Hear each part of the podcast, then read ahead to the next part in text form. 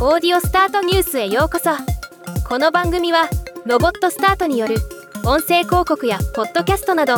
音声業界の最新情報をお伝えする番組です。孫にそっくりな声の AI 音声合成を使って祖父に電話し刑務所から出るために急ぎで保釈金が必要だと伝えてお金を騙し取るといった新しいタイプのオレオレ詐欺が米国で多発しているそうです。声がそっくりなことでより説得力を増して騙されやすくなるといいます。日本の特殊詐欺振り込め詐欺よりもさらに高度で悪質です。米国連邦取引委員会 FTC の報告によれば2022年に5100件以上の電話を使った詐欺が発生しその被害総額は1100万ドル以上およそ15億円だったとのこと。恐ろしいことに特定の人物の声を音声合成するためには YouTube、ポッドキャスト、コマーシャル、TikTok、Instagram、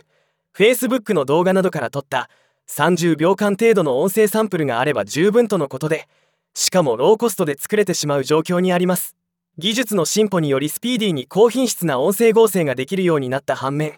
こんな形で技術が利用されてしまうのは非常に残念なことです。日本では同様の AI 音声合成を使った特殊詐欺事件の報道はまだ見かけませんが今後増えてきても不思議はないと思います。皆さんも電話の声だけでお金を騙し取られないように十分注意していきましょう。ではまた。今回のニュースは以上です。もっと詳しい情報を知りたい場合「オーディオスタートニュース」で検索してみてください。ではまたお会いしましょう。